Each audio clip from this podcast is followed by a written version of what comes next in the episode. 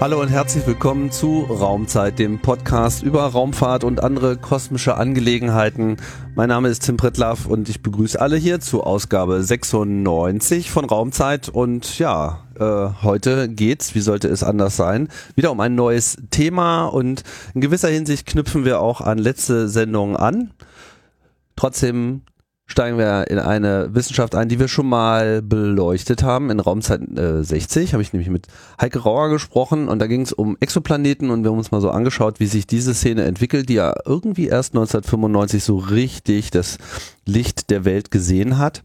Ja, und äh, sich dann sehr schnell entwickelt hat und wir haben viel über Techniken geredet, wie man diese Exoplaneten entdeckt. Und jetzt wollen wir noch mal ein bisschen tiefer eintauchen und mal schauen, was eigentlich sich in den letzten fünf Jahren vor allem getan hat, seitdem diese Sendung aufgenommen wurde. Und dazu begrüße ich meine Gesprächspartnerin, nämlich die Lena, Lena Luak. Hallo. Ja, hallo. Freut mich sehr, hier zu sein. Mich auch, ähm, denn äh, du bist ja äh, anerkannte Expertin in diesem Bereich, äh, arbeitest an der FU Berlin, wenn ich das richtig äh, genau. sehe, im Institut für Geowissenschaften, bist dort Professorin, wie es so schön heißt, Head of Geodynamics and Mineral Physics of Planetary Processes Group. Das ist äh, Mausvoll, wenn ich das mal sagen darf. Sprich, mit anderen Worten, ähm, hart an den geologischen Realitäten von Planeten dran. Ganz genau. Und da würde man dann eigentlich mal vermuten, da steckt ja dann wahrscheinlich so eine Lebensgeschichte mit Geologiestudium dahinter, aber dem scheint ja nicht so zu sein, oder? Nee, tatsächlich überhaupt nicht. Ähm, als ich schon klein war, habe ich mich mal gefragt, was möchte ich später werden? Und da hatte ich eigentlich nur zwei Optionen. Astronautin oder Mathematiklehrerin. so, so diese klassischen das ist so die Optionen. So. Klassischen mhm. Optionen, ganz genau. Mhm. Ich bin dann tatsächlich erstmal in die Richtung Mathematik gegangen, habe an der Humboldt-Universität Mathematik studiert. Mhm. Aber mein Fable für Planetenwissenschaften, für Astronomie, das hat mich mein ganzes Leben begleitet. Also das, da wollte ich so unglaublich gerne was mitmachen. Und als das Mathematikstudium langsam Richtung Ende ging, war dann die Frage, okay, gehe ich in eine Versicherung, arbeite ich für eine Bank oder zwei Gebäude weiter, dort äh, war tatsächlich das DLR, Institut für Planetenforschung. Mhm. Und äh, da hat es mich einfach hingezogen. Da war ich bei der Langen Nacht der Wissenschaften immer. Ich fand das unglaublich spannend, was dort gemacht wurde. Und äh, dann hat es tatsächlich auch geklappt, dass ich nach dem Studium, nach dem Mathematikstudium als Quereinsteigerin dort ähm, in der Arbeitsgruppe für die Planetenphysik äh, angesiedelt wurde, eine Doktorarbeit geschrieben habe und mich dann tatsächlich mit diesem Thema beschäftigt habe, was passiert eigentlich im Inneren von Planeten, Gesteinsplaneten, also Planeten wie Erde, Venus, Mars in unserem Sonnensystem. Ja, und was ich total faszinierend fand, also im Mathematikstudium ähm, bin ich auch so ein bisschen mehr in die Programmiererrichtung gegangen, also Numerik nennt sich das. Ja. Und ähm, habe mich dort damit beschäftigt, wenn man ein gebogenes Rohr hat, wie dann Flüssigkeiten in welcher Geschwindigkeit dort langfließen und ob Turbulenzen entstehen und so weiter. Und ähm, dann habe ich mich beim DLR vorgestellt und habe gelernt, tatsächlich erst in dem Moment, dass auf ganz langen geologischen Zeitskalen, also wirklich Millionen bis Milliarden Jahren, im Inneren von der Erde der Gesteinsmantel sich ziemlich ähnlich bewegt. Und das fand ich unglaublich faszinierend. Also das ähnlich bewegt wie das Wasser im Rohr. Ganz genau. Also genau diese Bewegungen, dass man also Konvektion hat, dass tatsächlich Material sich bewegt. Wie gesagt, es ist eine völlig andere Geschwindigkeit, von der wir da reden. Das sind so Zentimeter pro Jahr Geschwindigkeit.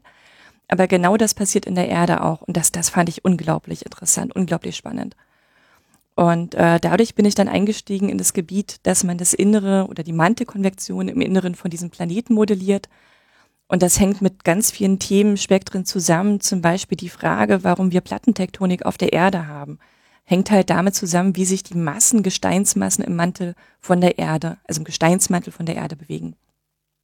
Oder wie viel Vulkanismus wir haben, hängt genauso damit zusammen. Und ähm, das finde ich so toll, dass wir an der Oberfläche von, von der Erde oder auch von anderen Planeten Hinweise darauf bekommen, was tatsächlich im Inneren vom Planeten passiert. Wann war diese Doktorarbeit? Ähm, das habe ich 2008 angefangen mhm. und ähm, 2012 dann beendet. Okay, das heißt, zu dem Zeitpunkt war auch schon klar, Exoplaneten gibt es. Ganz genau. Mhm. Und das hat auch meine Doktorarbeit von Anfang an beeinflusst, äh, weil tatsächlich im ersten Jahr, würde ich sagen, als ich meine Doktorarbeit angefangen habe, ähm, hat dann äh, Heike Rauer, äh, die wurde ja vorhin schon äh, genannt, ähm, sie war in der Kuro-Mission ähm, involviert, die den ersten Gesteinsplaneten entdeckt hat mhm. und hat uns natürlich sofort angesteckt äh, mit ihrem Interesse und äh, mit der Euphorie, dass ähm, wir den ersten Planeten außerhalb von unserem Sonnensystem gefunden haben, von dem wir ziemlich genau wissen, dass es ein Gesteinsplanet sein muss. Warum wussten wir das? Ähm, das ist zwar einer von den wenigen Planeten, ähm, auch heute haben wir noch nicht so wahnsinnig viele davon, wo wir die Masse und den Radius relativ genau bestimmen konnten. Und ähm, das äh, ist, führt tatsächlich dazu, dass wir wissen, wie schwer ist der Planet. Und ähm, wenn wir uns einfach im Sonnensystem anschauen, äh, wie sich so diese Schwere oder die Dichte von den Planeten von Merkur bis ganz weit nach draußen, äh, Uranus, Neptun verschiebt, dann sieht man, dass die, die höchste Dichte ähm, taucht tatsächlich bei den Gesteinsplaneten auf. Und ähm, das können wir dann damit auch äh, vergleichen mit den Dichten, die wir dann von Exoplaneten messen und wissen, okay, entweder muss es halt ganz große Wassermengen geben oder Gasmengen, wie jetzt beim Jupiter zum Beispiel, oder ist es so eine hohe Dichte, dass man es nur erklären kann, dass der Planet aus ähm, Gemisch aus Eisen, ähm, ähm, Gestein besteht. Mhm. Bevor wir auf diese ganzen äh, Details äh, kommen, um vielleicht das nochmal kurz äh, abzuschließen, Du hast die Doktorarbeit gemacht. Wann kam diese Professur dann in der FU dazu? Das war dann ein paar Jahre später. Ich war erstmal für fünf Jahre im Ausland, ähm, in Belgien, in Brüssel, mhm. Royal Observatory of Belgium. Und ähm, habe dann dort schon meine eigene Forschungsrichtung entwickeln können und konnte dann 2017 äh, die Professur an der FU Berlin übernehmen und äh, jetzt auch meine eigene Arbeitsgruppe aufbauen. Und die Professur ist jetzt genau für was? Für welche Disziplin? Ähm, das ist tatsächlich für diese geodynamische Modellierung mhm. ähm, auf, basierend auf der Information, die wir von den Materialien im Inneren haben, also aus der Mineralphysik, um globale planetare Prozesse zu verstehen. Deswegen auch dieser sehr, sehr lange und komplizierte Name. Ja, aber gab es den sozusagen schon, schon immer? Ist das ein relativ neuer Lehrstuhl? Das war tatsächlich geplant als Juniorprofessur ähm, die jetzt als Universitätsprofessur weiterläuft. Also mhm. das gab es tatsächlich vorher noch nicht. Okay, das heißt, da ist auch schon, das schon Exoplaneten sozusagen schon im, äh, im Hinterkopf oder Ganz genau. Auch im Vorderkopf mhm. vielleicht. genau. Und ähm, du hast aber jetzt auch schon bei Missionen quasi mitgearbeitet oder zugearbeitet, wenn ich das richtig sehe.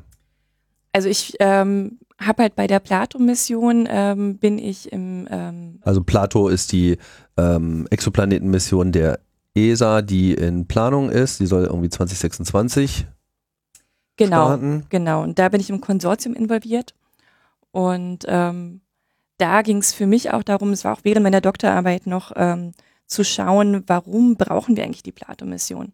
Warum brauchen wir, also Plato wird ähm, viele neue Planeten entdecken, auch um sonnenähnliche Sterne, vor allem äh, auch kleinere Planeten, Planeten, die ungefähr so groß sind wie die Erde, und das aber mit einer sehr hohen Genauigkeit den Radius bestimmen, beziehungsweise später dann mit Nachfolgemessungen, dann äh, wird auch die Masse relativ genau bestimmt werden. Und die Frage ist, warum brauchen wir das eigentlich? Warum müssen wir wissen, ob äh, ein Planet so groß wie der Mars ist oder so groß wie die Erde? Warum, warum ist das überhaupt wichtig? Und ähm, dadurch hat mich ähm, das dann auch sehr stark in die Exoplanetenrichtung geschoben in meiner Forschung. Diese Fragestellung, also die, gerade diese Sachen, die wir beobachten können, weil es sind nicht viele für Exoplaneten. Ähm, es gibt ein paar Daten, die wir finden können, aber wir haben natürlich nicht die gleiche äh, Auswahl an Daten, als wenn wir jetzt zum Mars fliegen würden und auf der Oberfläche landen würden. Aber was sagen uns die Daten tatsächlich aus über diese Planeten? Und das ist das, womit ich mich beschäftige. Dann würde ich ganz gerne nochmal so zum Einstieg, weil ich hatte das mit der Heike Grauer zwar auch schon gemacht, aber die Geschwindigkeit der Entwicklung ist hier so schnell. Deswegen ist es, glaube ich, ganz sinnvoll, das nochmal so ein bisschen ähm, zusammenzufassen wie sich das jetzt so entwickelt hat seit 1995. Dann ging's äh, ja los. Dort wurde der erste Planet um einen sonnenähnlichen äh, Stern äh, gefunden. Gab es auch einen Nobelpreis für, wenn ich das richtig sehe. Ganz ne? genau, vor zwei Jahren. Aha. Ähm, ja, kann man mal machen. Was hat das ausgelöst? Wie ging's weiter und wo sind wir jetzt? Also, dass es Exoplaneten geben könnte oder müsste, darüber hat man natürlich schon lange spekuliert gehabt, ganz klar. Und ähm, die ersten Exoplanetendetektionen war tatsächlich äh, in den Ende von den 80er Jahren. Aber damals war man sich so unsicher. Man hat nicht geglaubt, dass man wirklich einen Exoplaneten gefunden hat. Ähm, es sind ja auch sehr große Störsignale, mit denen man umgehen muss. Und ähm, der Planet wurde tatsächlich erst äh, ja, 20 Jahre später ungefähr äh, bestätigt. Das heißt, man hat ihn gesehen, man, man, man, man meinte, hat, es könnte das vielleicht gesehen, sein. Da ist was, genau, aber man konnte es nicht eindeutig sagen. Und Dafür ähm, gab es dann keinen Nobelpreis. Dafür gab es keinen Nobelpreis. Ähm, es wurde auch ein paar Jahre später um einen Pulsarstern herum auch Exoplaneten äh, gefunden. Aber das ist nicht so spannend. Ne? Also das ist äh, bewohnbar sind diese Planeten nicht, wenn man einen Pulsarstern direkt neben sich hat. Ne? Also die Strahlung, die da auf einen zukommt, da braucht man gar nicht drüber reden. Okay. Und äh, 95 war jetzt nicht nur das Tolle, dass halt wirklich ein Exoplanet um einen sonnenähnlichen Stern gefunden wurde, sondern ein Exoplanet, der dort eigentlich nichts zu suchen hatte. Das war ein Gasriese, wie man sich den Jupiter vorstellen muss, allerdings so nah am Stern dran, dass er eine extrem heiße Temperatur hat. Ähm, man musste die gesamte Überlegung, wie sich Planeten bilden, wo sich Planeten bilden, wie ähm, ähm, normal unser System ist im Vergleich zu anderen Sternsystemen, komplett überdenken. Mhm. Und dafür ist äh, der Nobelpreis mehr als gerechtfertigt, auf jeden Fall. Und ähm, danach, ähm, so die nächsten zehn Jahre, wurden zwar immer mehr Planeten entdeckt, auch mit unterschiedlichen Methoden. Und je nachdem, welche Methode man verwendet hat, wusste man äh, ungefähr, was die Masse ist oder die, die minimale Masse oder den Radius. Und ähm, nur wenn man unterschiedliche Methoden miteinander kombiniert, ähm, kann man tatsächlich die Masse und den Radius von dem Planeten relativ genau bestimmen und kriegt dann wirklich eine Vorstellung, um was für eine Planetenklasse handelt es sich da eigentlich. Und da war dann der Durchbruch, ähm, ja gut zehn Jahre später, ähm, riesengroß, also erst von der Kourou-Mission, ähm, äh, Kourou 7b und kurz danach von der Kepler-Mission, die ja auch tausende von Exoplaneten entdeckt hat, äh, über zehn Jahre hinweg, ähm, hat dann auch den äh, Kepler 10b, also auch einen Gesteinsplaneten entdeckt, von dem wir uns wirklich sicher sind, ähm, dass er hauptsächlich aus äh, Gestein und Metallen, also hauptsächlich Eisen wahrscheinlich besteht wenn man sich jetzt mal unsere Galaxis vorstellt, wie, wie weit schauen wir? Wo sind bisher die Planeten entdeckt worden? Wie nah dran ist das an uns? Also sehr unterschiedlich. Ähm, tatsächlich in dem nächsten Nachbarstern von uns, Proxima Centauri im Alpha Centauri-System, dort haben wir mindestens einen Exoplaneten gefunden. Also es ist die in der direkten Nachbarschaft. Mhm. Und äh, geht aber weiter über hunderte, tausende von Lichtjahre entfernt. Auch dort sind immer noch Exoplaneten gefunden worden. Das Problem ist, ähm, je näher sie dran sind, desto besser können wir sie beobachten. Also das bedeutet zum einen, dass wir halt die, die Messung für, für den Radius, äh, wenn es ein Planet ist, der von unserer Sicht aus vor dem Stern den Umlaufbahnen äh, hat und dementsprechend wir einen Transit von diesem Planeten beobachten können. Das hilft uns, den Radius zu bestimmen. Oder ähm, wir können auch uns anschauen, wie bewegt sich ein Stern im ähm, im Weltraum und äh, wenn praktisch ein Planet um den Stern herum kreist mit einer relativ hohen Masse, dann führt das dazu, dass sich auch der Stern praktisch auf uns zubewegt und wieder ein bisschen von uns wegbewegt und das in, in einer Periodizität. Und das hilft uns dann äh, zu bestimmen, was für eine Masse der Planet hat oder überhaupt den Planeten überhaupt erst zu entdecken. Mhm. Und ähm, wenn wir uns äh, tatsächlich noch mehr Informationen von dem Planeten haben wollen, also zum Beispiel hat er eine Atmosphäre, woraus besteht die Atmosphäre, dann brauchen wir halt auch ein sehr gutes Signal von der Atmosphäre, um tatsächlich ähm, bestimmen zu können, was für Moleküle sind in dieser Atmosphäre vorhanden. Und das bedeutet alles, je näher der Planet an uns dran ist, desto leichter ist es, das, ihn zu beobachten. Okay, aber das heißt, alles, alle Planeten, die wir jetzt bisher gefunden haben, sind auch relativ nah an uns dran. Das war also ein bisschen Sind der immer Kern noch meiner relativ Frage. dran, ganz genau. Genau, also wir, wir blicken nicht sehr weit ins All, weil würden wir sehr viel weiter blicken, würden wahrscheinlich die Augen, die wir haben, bisher nicht ausreichen. Ganz genau. Da das eben nicht so ist wie Sterne, die wir ja, was weiß ich, schon bis fast äh, an den Urknall ran in irgendeiner Form aufgespürt bekommen. Diese ganzen Planeten sind halt eigentlich fast nicht zu sehen sondern wir sehen sie nur indirekt. Wir sehen sie indirekt über ihre gravitative Wirkung. Wir sehen sie indirekt über ihre Verdunklung von Sternen, so sie denn jetzt sozusagen sich genau zwischen den äh, Sternen, den sie umkreisen und uns äh, dazwischen stellen. Eine Methode habe ich, glaube ich, noch vergessen. Es gibt noch die Methode der direkten Beobachtung. Ach so, ja, genau. Und das ist halt die Frage. Also wie konnte man denn schon überhaupt einen direkt sehen? Also das ist tatsächlich auch eine spannende Sache, ähm, wenn man ähm, sich im Infrarotbereich, im Wellenlängenbereich ähm, ein, ein Stern-Planetensystem anschaut und den, äh, das Lichtsignal, das direkt von dem Stern kommt, ausblendet. Dann kann man äh, die thermische Emission von den Exoplaneten in dem System ebenfalls aufnehmen. Gibt natürlich einige Probleme, äh, die müssen sehr, sehr heiß sein, damit wir tatsächlich ein Signal bekommen, damit wir tatsächlich im Infrarotbereich die thermische Ausstrahlung haben.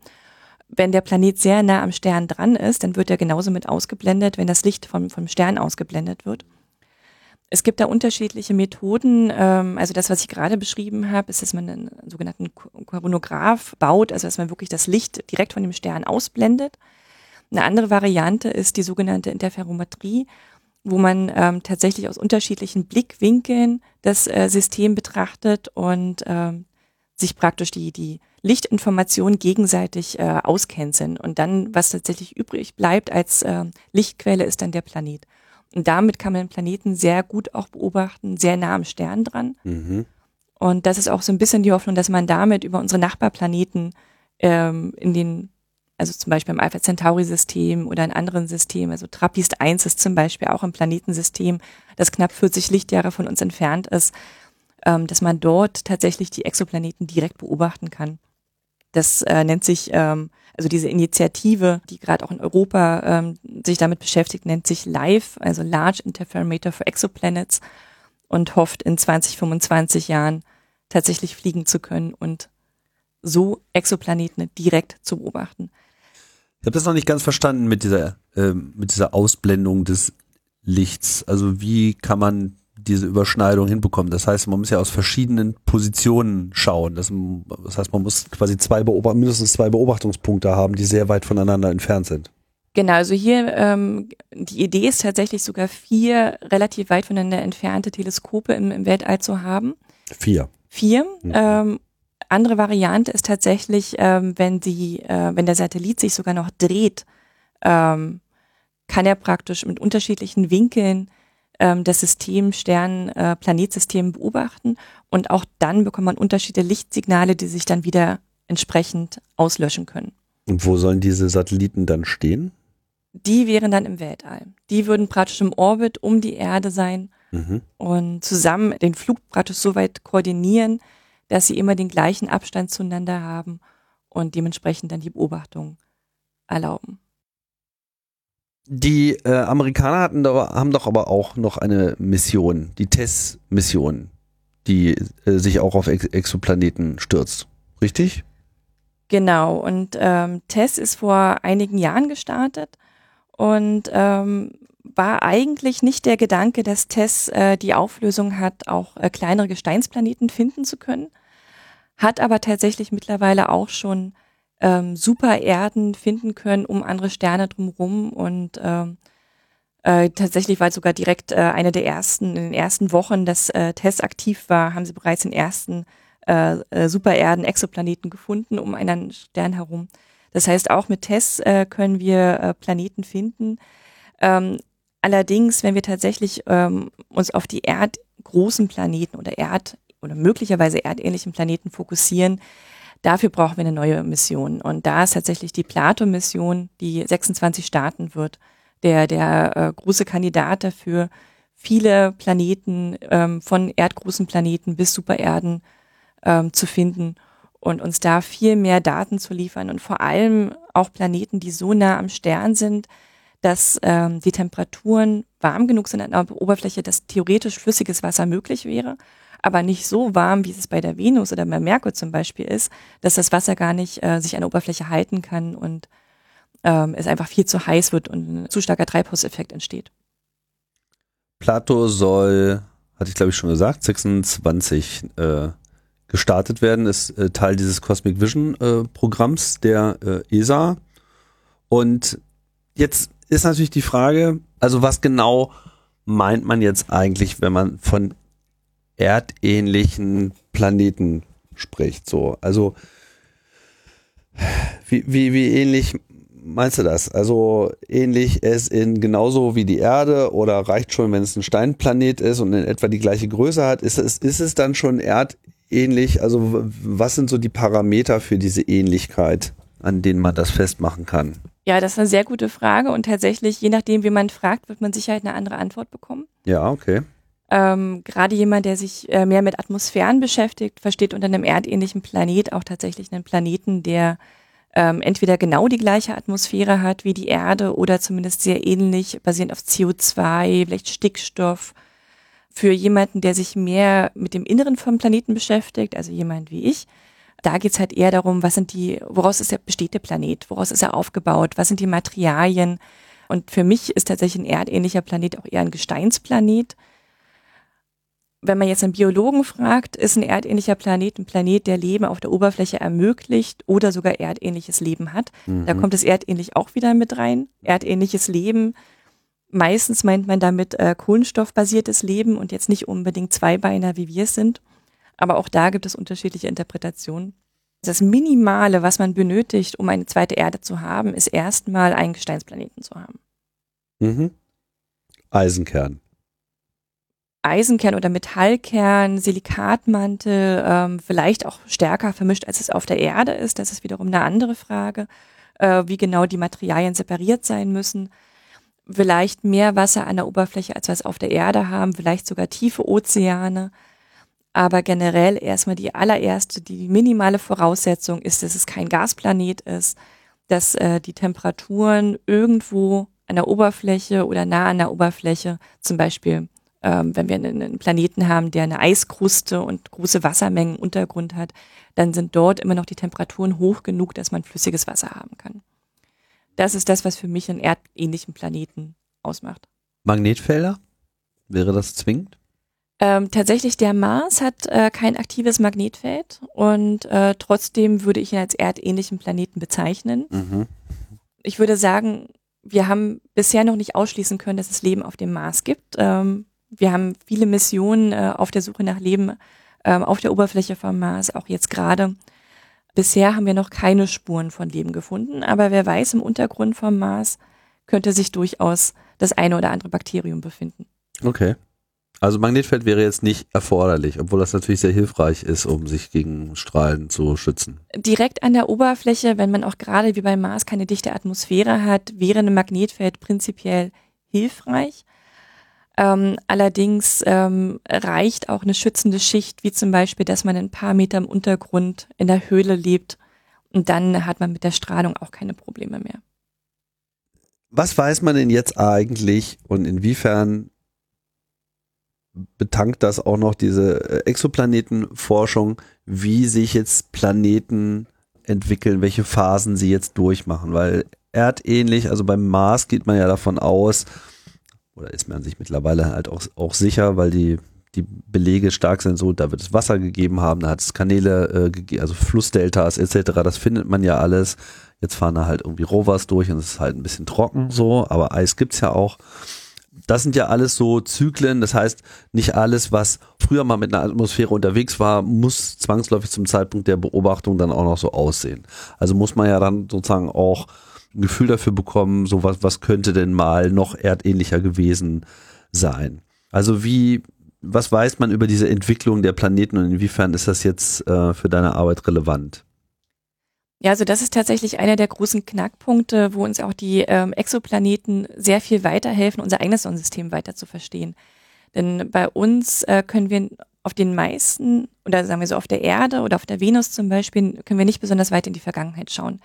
Wir verstehen immer noch nicht besonders gut, äh, wie sich die Planeten gebildet haben, aus welchem Material sie eigentlich bestehen.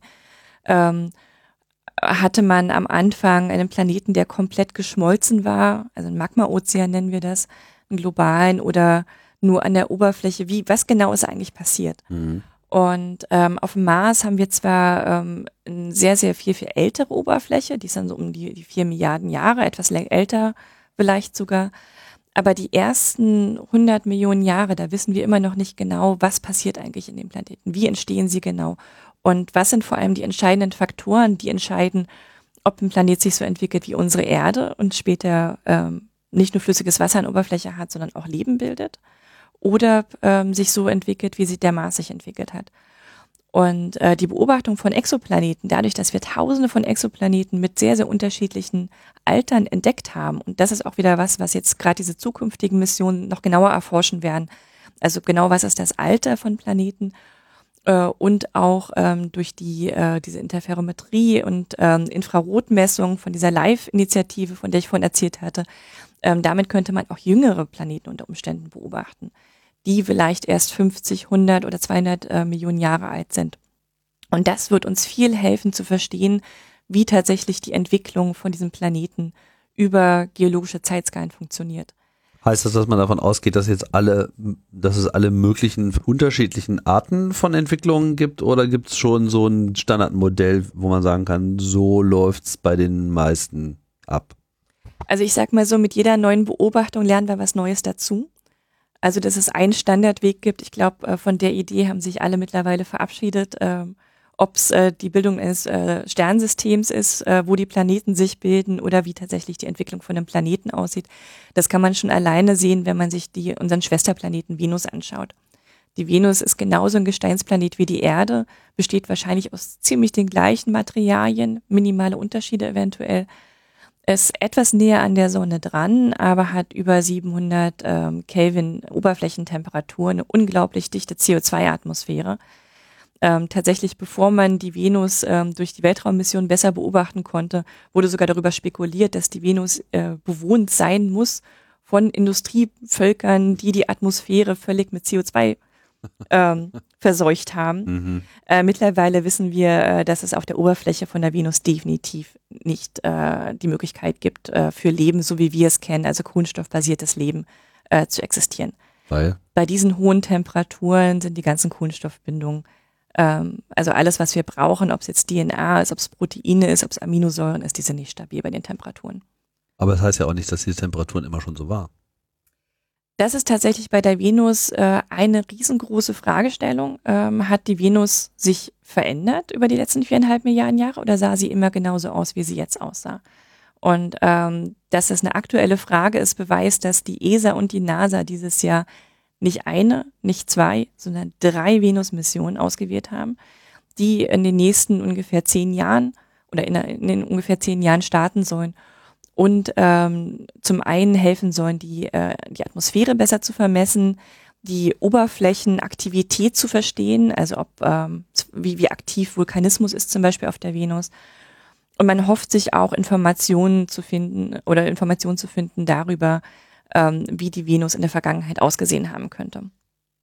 Es gibt da tatsächlich unterschiedliche Meinungen dazu. Ähm, die eine Meinung ist, ähm, eventuell sah die Venus sogar sehr ähnlich aus wie die Erde heute, hatte vielleicht sogar flüssiges Wasser an der Oberfläche.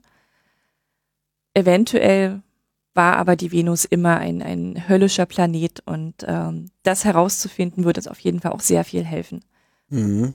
Kommen wir nochmal zurück zu den Exoplaneten. Wenn man jetzt so in die Ferne äh, schaut und sich jetzt so einen Katalog von ungefähr 1000, ist das so die Zahl, die wir derzeit haben? 1000 Exoplaneten oder ähm, schon höher? Über 4000 Über 4000. Okay, 4000 haben wir jetzt irgendwie katalogisiert, die sich dann wahrscheinlich auf, was weiß ich, 3, 2000 äh, Sternensysteme verteilen, so Ungefähr, ja, genau. Okay, mhm. das war jetzt nur so eine Gefühlseinschätzung. so, die werden jetzt irgendwie alle beobachtet. Was weiß man denn jetzt über diese gesamte Masse von Planeten? Wie, wie viel sind denn jetzt sozusagen erdähnlich? Wie viele sind diese Gasriesen? Ähm, was, was sagt jetzt erstmal sozusagen der Katalog? Äh, was, auf was blicken wir derzeit? Ja, das ist tatsächlich dann das Traurige daran. Also 4000 Exoplaneten klingt natürlich erstmal nach unglaublich vielen Exoplaneten, ja. gar keine Frage.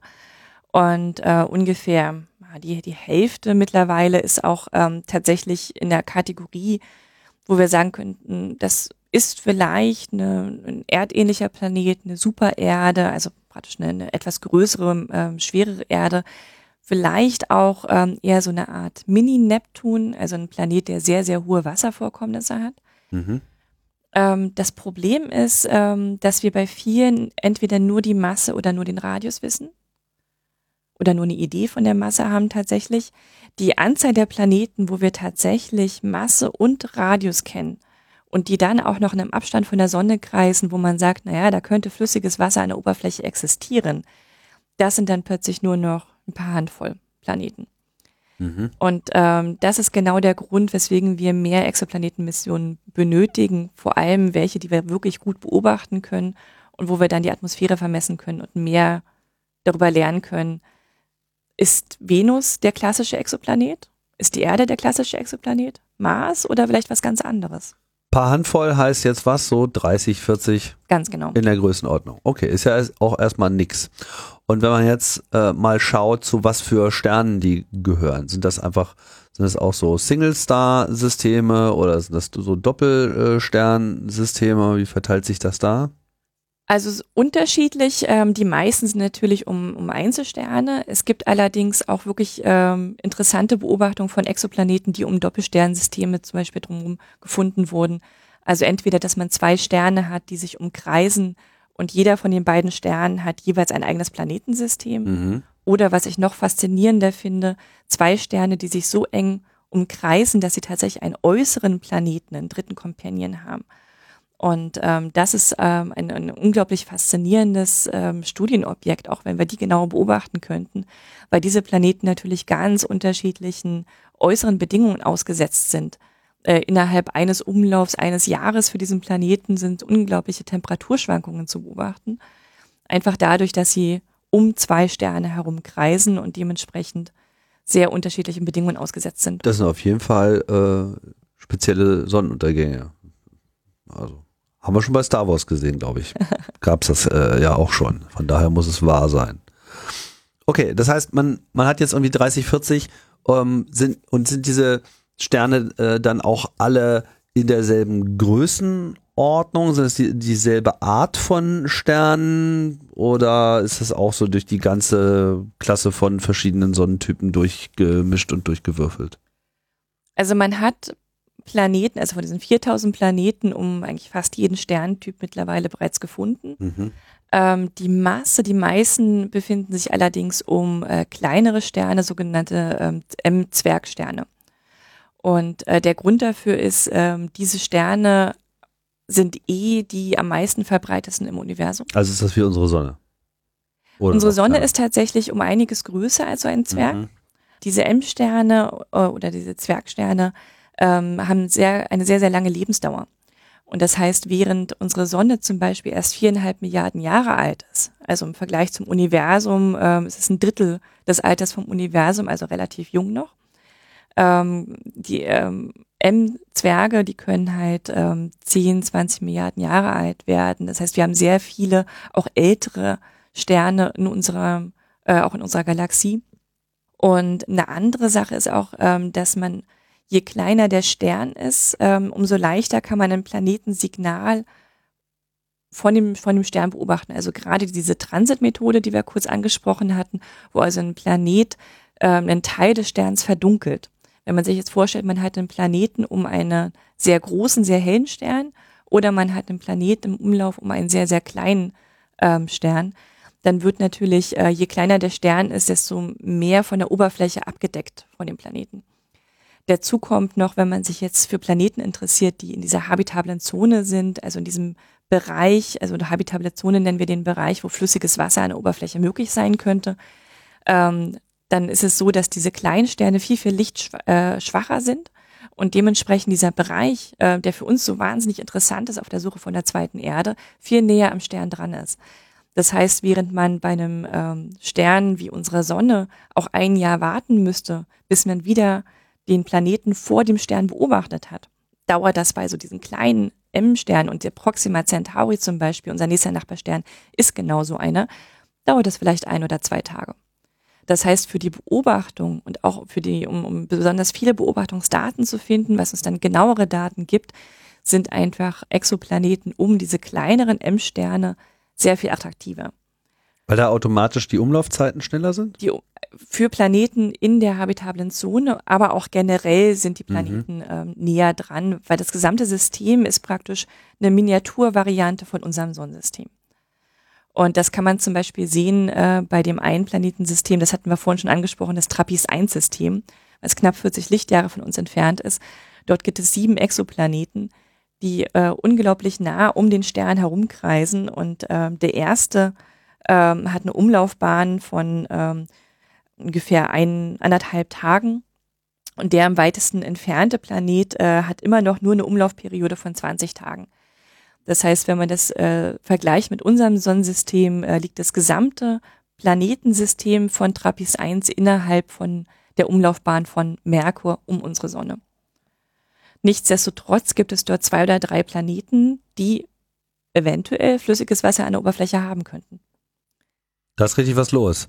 Gehen wir doch mal auf, auf Trappist. Trappist war ja eine, eine, eine riesige Entdeckung, insofern als dass da so viele Planeten sind und, wie wir es jetzt schon gerade erwähnt haben, sehr viele auch eben potenziell in dieser habitablen Zone sind. Trotzdem ist das alles nur so ein, ja, so ein Mini, äh, Mini-Kosmos in gewisser Hinsicht, wo ja alles äh, schön nah beieinander ist. Wurde, glaube ich, 2016 erst einmal äh, entdeckt und dann am nächsten Jahr wusste man, aha, okay, da sind jetzt nochmal sehr viel mehr Planeten, also es sind dann insgesamt sieben, wenn ich das richtig sehe, oder? Genau. Und der erste Planet ist äh, Trappist 1b. Das ist eine sehr, sehr komische ähm, Art und Weise, wie in der Astronomie die äh, Benennung von ähm, Sternen und dem Planetensystem ist. A ist praktisch der erste Körper, ist der Stern selber und AB werden die Planeten praktisch äh, durchnummeriert, sagen wir mal. Und wenn es ein Doppelsternsystem ist? Ähm, dann äh, sind die Sterne nochmal unterschiedlich mit Großbuchstaben A und B und werden da unterschieden. Aber die Kleinstplaneten um praktisch einen von den Sternen werden dann weiter mit den Buchstaben, ähm, na, ich sag mal, durchnummeriert. Ja. Mhm. Und bei äh, Trappist äh, 1, äh, die, der nächste Planet, also Trappist 1b, ähm, der hat, wie gesagt, nur eine Umlaufbahn von anderthalb Tagen hat, der hat ähm, entsprechend auch, äh, bekommt der sehr viel Wärme von der Sonne ab, also tatsächlich ungefähr viermal so viel, wie die Erde von unserer Sonne abbekommt. Und das bedeutet für den Planeten, dass es wahrscheinlich sehr, sehr heiß ist an der Oberfläche. Das könnte also direkt schon eine Art Venus ähm, äh, oder auch Merkur sein. Oder, oder Venus-Cousin sein.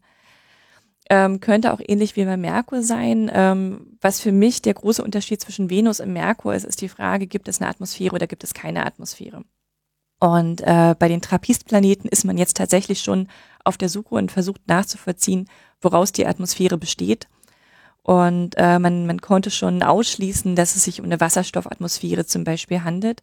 Man weiß aber nicht, ob es, äh, ob die Planeten eine Atmosphäre wie die Venus, also eine CO2-dominierte Atmosphäre haben kann. Das ist durchaus möglich. Oder wie beim Merkur mehr oder weniger keine Luft zum Atmen an der Oberfläche wäre. 40 Lichtjahre ist das entfernt. Wie kann man da auf eine Atmosphäre schauen? Also was genau, welche Beobachtungsmethode gibt einem Informationen darüber, wie eine, also ob es eine Atmosphäre gibt und woraus sie bestehen könnte? Da muss man ja den ja schon richtig gut sehen, und, um da so eine spektrale Auswertung machen zu können. Also wenn man versuchen würde, diese Planeten direkt zu beobachten, dann ist es sicherlich äh, etwas schwieriger, dann ist es am, am Limit von dem, was wir machen können.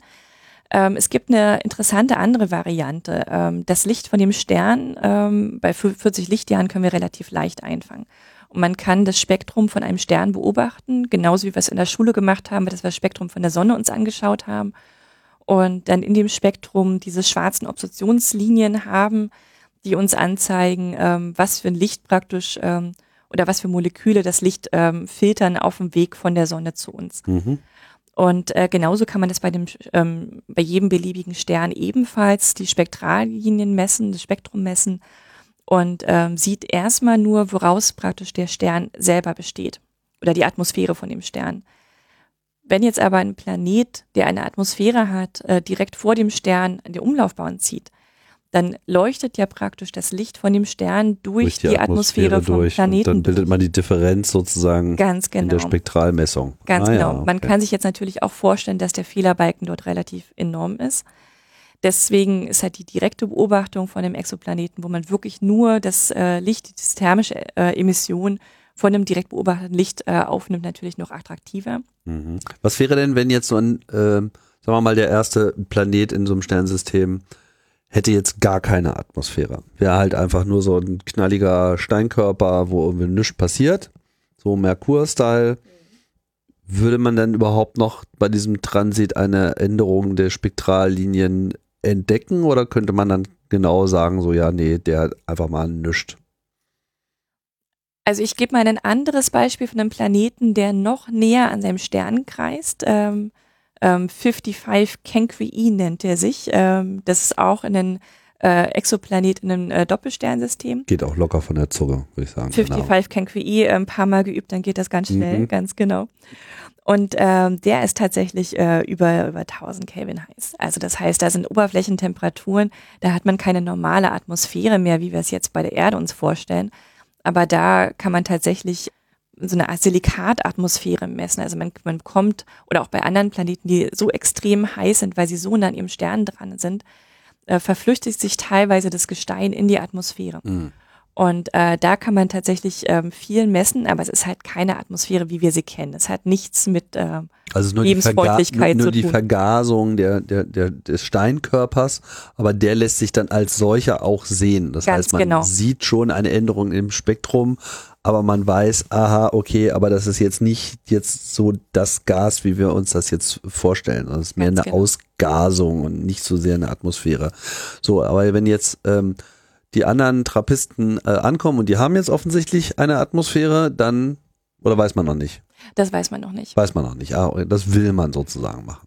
Man okay. könnte es eventuell äh, ab dem nächsten Jahr herausfinden mit einem neuen Weltraumteleskop, was Ende diesen Jahres starten wird. Heißt das, dass das jetzt bisher noch mit gar keinem Teleskop möglich war und das so noch nie getan wurde? Oder gab es schon mal ein Teleskop, wo diese Methode auch äh, probiert wurde? Also das Problem ist, es hängt halt ab äh, von der Art der Atmosphäre, wie leicht sie beobachtbar ist. Und das heißt, man konnte mit äh, Beobachtungsmethoden, die man jetzt schon zur Verfügung hatte, gewisse Atmosphären ausschließen. Also wie jetzt zum Beispiel eine wasserstoffreiche Atmosphäre, ähm, was wie so eine Art Mini-Neptun-Atmosphäre mhm. wäre. Das konnte man bereits ausschließen. Ähm, ein anderes Problem ist, ähm, wenn ähm, die gesamte Atmosphäre wolkenverhangen ist. Auch dann ist es sehr, sehr schwierig, überhaupt ähm, ein Spektrum zu bekommen, aus dem man ähm, eine Atmosphäre herauslesen kann.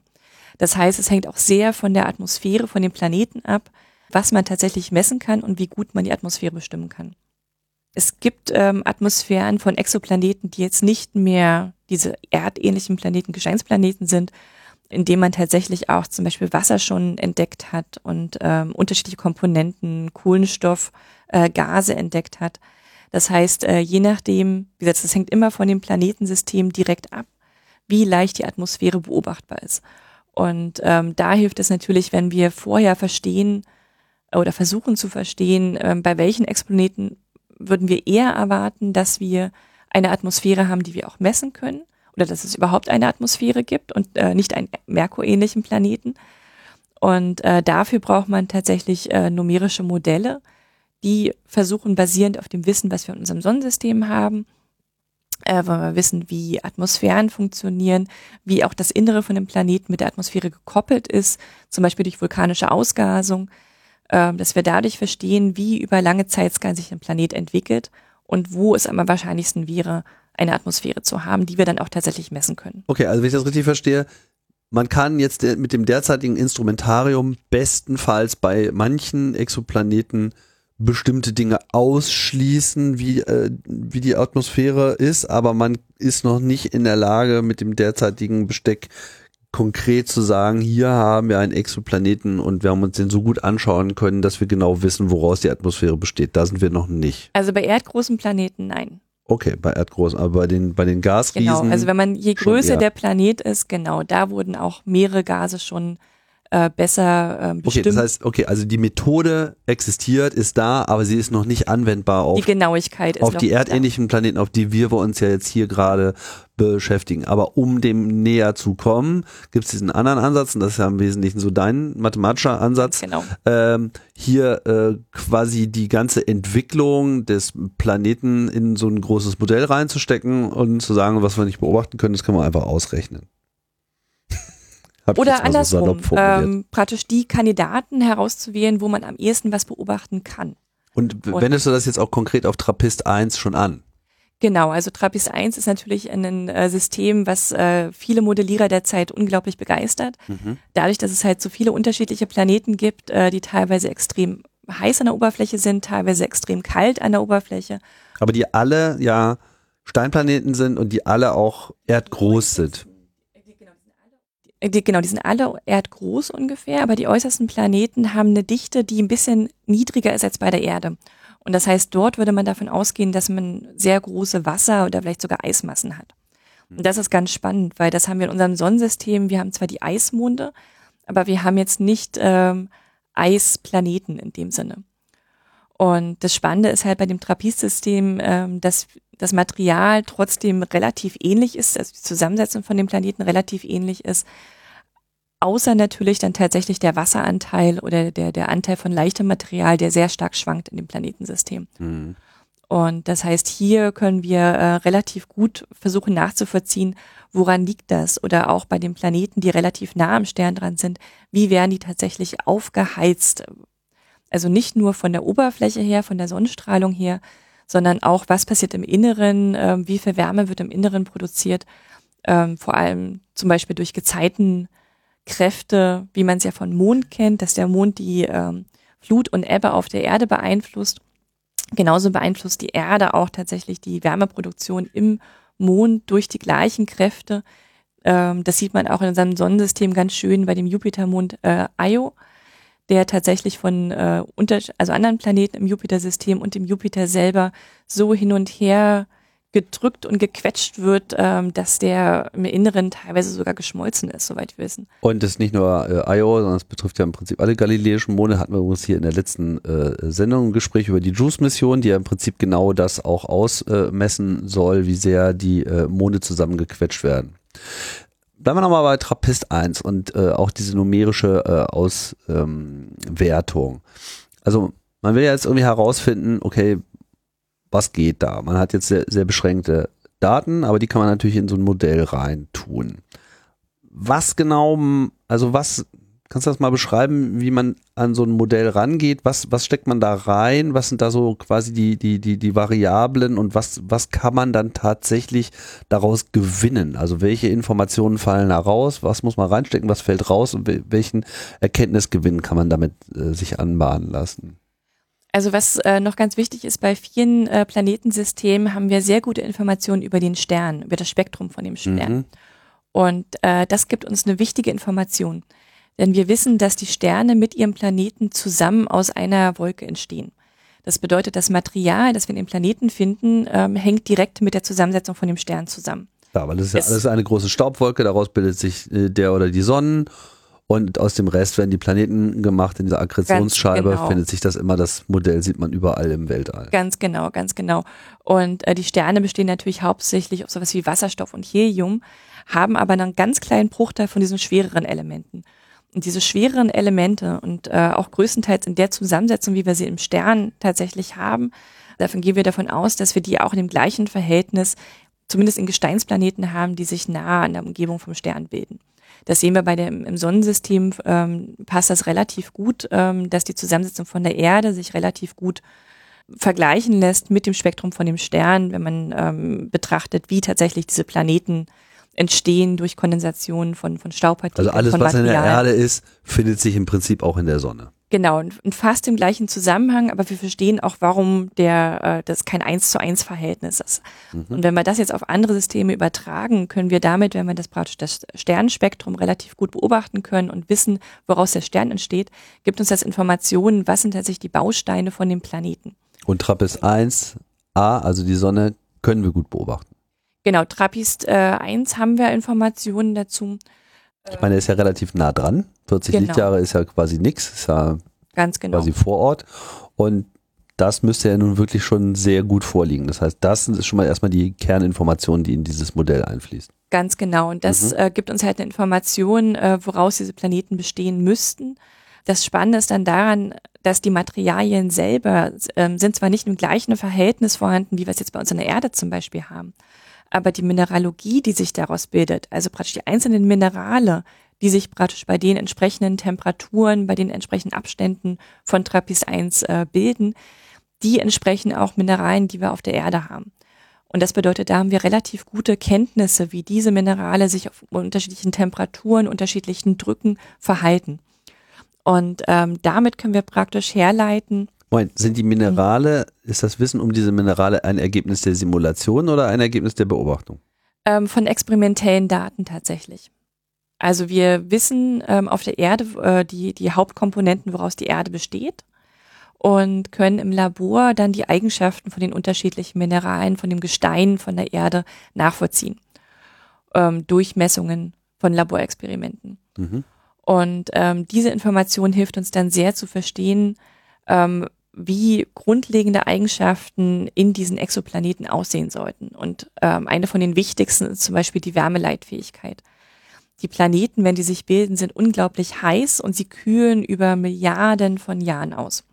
Und je nachdem, wie gut sie auskühlen können, ähm, führt es äh, zu entweder zu einem maßähnlichen Körper, der an der Oberfläche relativ äh, langweilig aussieht. Oh Gott, ich hoffe, dass mir meine Kollegen vom DLR das jetzt gerade nicht übel nehmen. Alles relativ.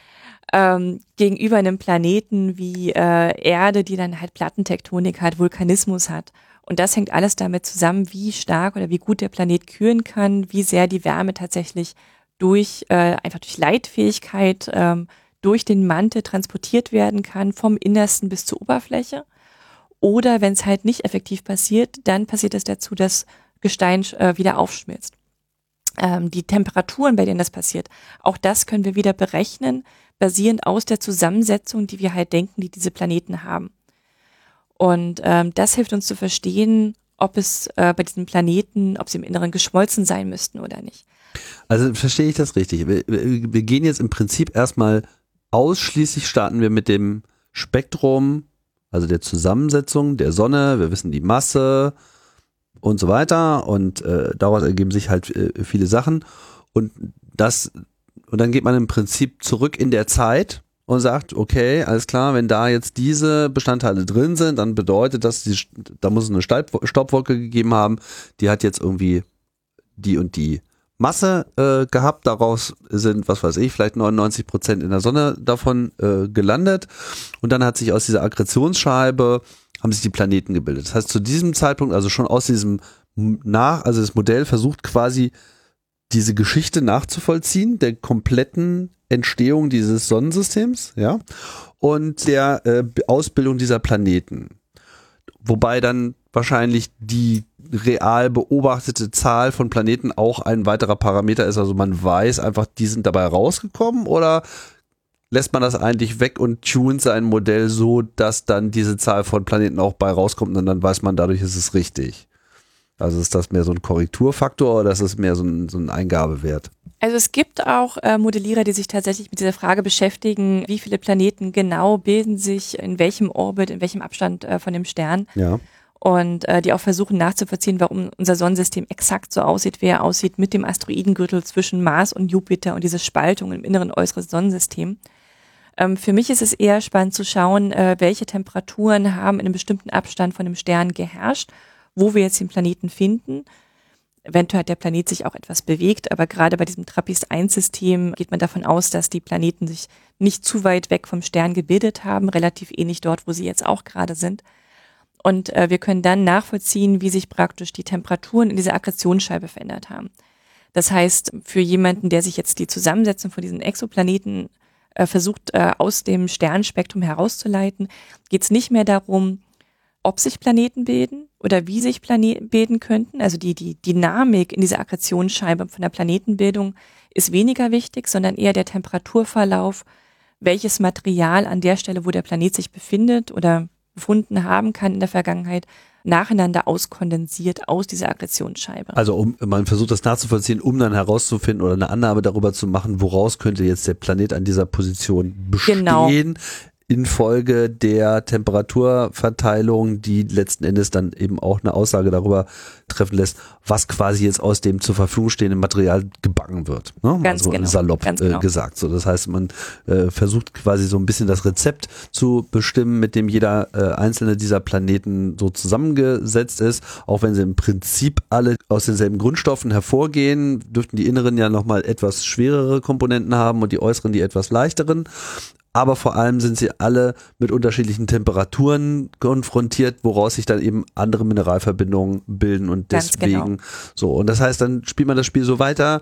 Die Simulation äh, versucht dann die ganze Entstehungsgeschichte jedes einzelnen Planeten nachzuvollziehen. Ganz genau. Und da ist mhm. es auch ganz wichtig, dass ähm, die, die Oberflächentemperatur spielt da natürlich auch wieder eine Rolle. Und die ist beeinflusst davon, ob man zum Beispiel eine dichte Atmosphäre hat, wie bei der Venus, oder eine kalte Temperatur hat wie beim Mars. Mhm. Also das, das ist ein ganz wichtiger Faktor. Und das heißt, die, die Idealvorstellung von allen, die sich äh, mit diesem Themenkomplex beschäftigen, ist, ähm, das eine Supermodell zu haben, wo tatsächlich auch die Atmosphärenentwicklung sehr gut mit der, mit der Sternenstrahlung gekoppelt wird, dass man genau versteht, wie sich die Atmosphäre über lange Zeitskalen halten kann.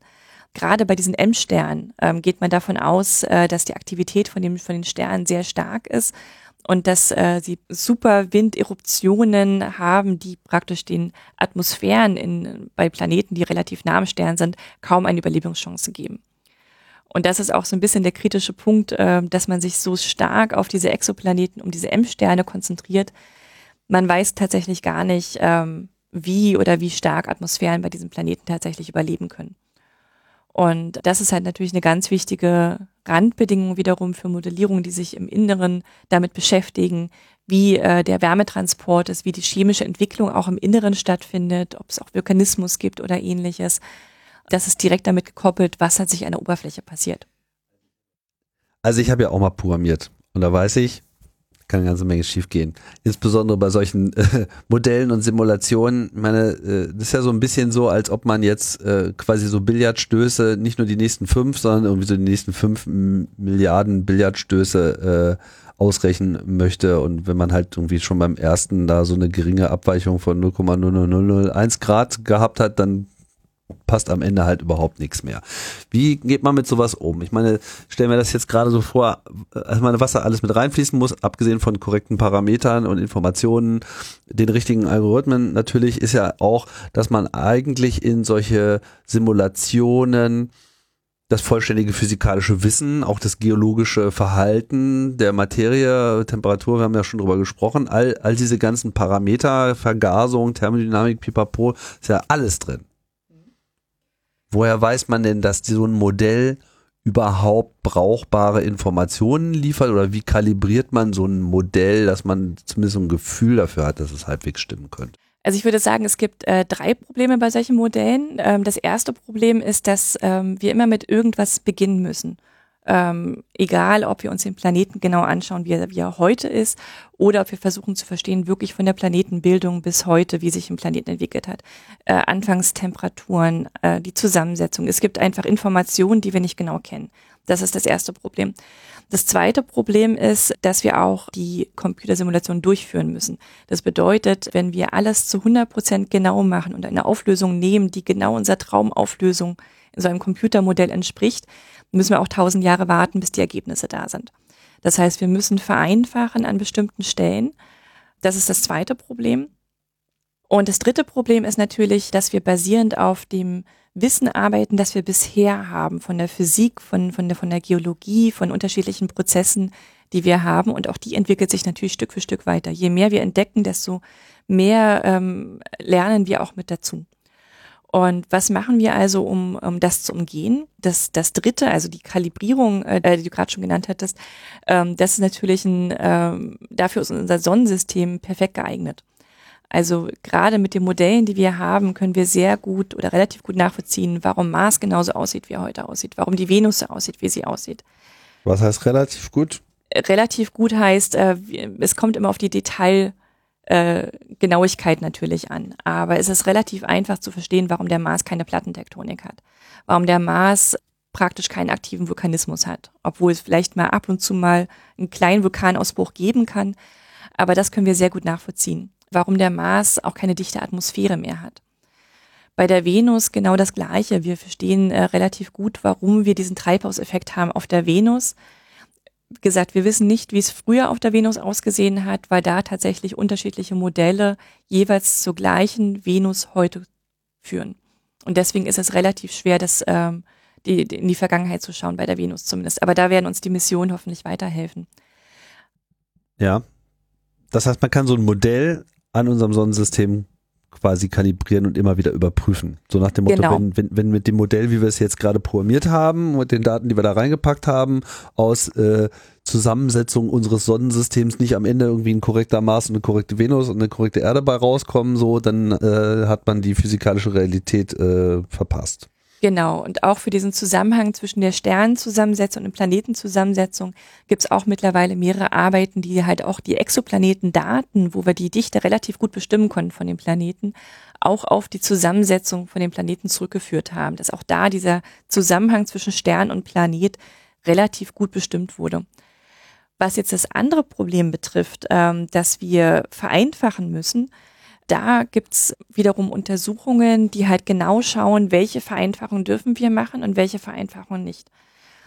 Das heißt, wenn wir uns, also gerade was so eine Auflösung von einem Modell betrifft, können wir relativ gut für einzelne Simulationen schauen, wo dürfen wir einen Schritt zurückgehen und das ein bisschen gröber betrachten und wo nicht. Die erste Sache, also woher wissen wir eigentlich die genauen Randbedingungen, die Anfangsbedingungen von solchen Simulationen? Da ist es tatsächlich der Ansatz bei vielen so, und so mache ich das auch, dass wir dort zufällige Werte nutzen. Das heißt, all diese Daten, die wir nicht kennen, werden in einem bestimmten Bereich, der teilweise auch durch Beobachtung gegeben ist oder durch Experimente begeben ist, die werden zufällig gewählt. Und dann schauen wir uns nicht die Entwicklung von Trapis 1b in einer Simulation an, sondern in tausenden. Das bedeutet natürlich auch, dass wir sehr viel Rechenkapazität benötigen. Mhm. Wenn wir dann allerdings merken, entweder völlig unabhängig davon, was die Anfangsbedingungen sind, bekommen wir immer das gleiche Ergebnis raus. Dann wüssten wir oder haben wir ein sehr gutes statistisches Verständnis dafür, wie sich der Planet entwickeln sollte. Oder wir merken, genau dieser Parameter ist der Key-Parameter, der beeinflusst, ob sich so ein Planet wie die Erde entwickelt oder Mars entwickelt oder Venus entwickelt, dann hilft es uns zu verstehen, welche Parameter wir in der Zukunft besser verstehen müssen. Also was bei zukünftigen Missionen stärker beobachtet werden soll. Entweder Beobachtung oder auch tatsächlich Labordaten auf der Erde, die wir generieren können. Mhm. Also gerade ähm, was tief in der Erde passiert und auch tief in dem äh, Exoplaneten passiert, ähm, sind teilweise Vorgänge, die wir in Hochdruckexperimenten genauer bestimmen könnten. Und das hilft dann tatsächlich äh, zu verstehen, was sind die wichtigen Parameter und welche haben im Endeffekt für die Langzeitentwicklung von dem Planeten gar keinen großen Einfluss. Ist das jetzt so ein, äh, so, diese Software, ist das, ist das jetzt so ein Modell, was es nur so bei euch in der FU gibt und das ist so euer privates Ding oder entwickelt man sowas äh, dann auch schon Open Source global und lässt äh, viele andere dann teilhaben? Weil ich meine, man programmiert ja jetzt nicht jeden Tag äh, mal eben so eine Sonnensystem-Simulation äh, komplett neu und da macht es auch eigentlich sehr viel mehr Sinn, eigentlich mit der gesamten Community zu arbeiten? Gibt es da jetzt so ein etabliertes System, was alle sich teilen oder gibt es so verschiedene, die miteinander konkurrieren und äh, alle versuchen irgendwie das Beste rauszubekommen oder macht da, muckelt da jeder an seinem eigenen Ding? Es gibt vor allem viel Zusammenarbeiten. Also es gibt, glaube ich, nicht jemanden, der den gesamten Code von Anfang, von der Sternentstehung bis zur späteren Planetenentwicklung modellieren kann. Aber man arbeitet dann mit den äh, Fachexperten zusammen, die halt unterschiedliche Abschnitte bei der Entstehung von Planeten und der Langzeitentwicklung von Planeten dann miteinander, äh, dass man das miteinander kombinieren kann. Mhm. Es gibt natürlich mehrere Modelle, ähm, die entwickelt wurden, um zum Beispiel diese Mantelkonvektion in Planeteninneren zu verstehen.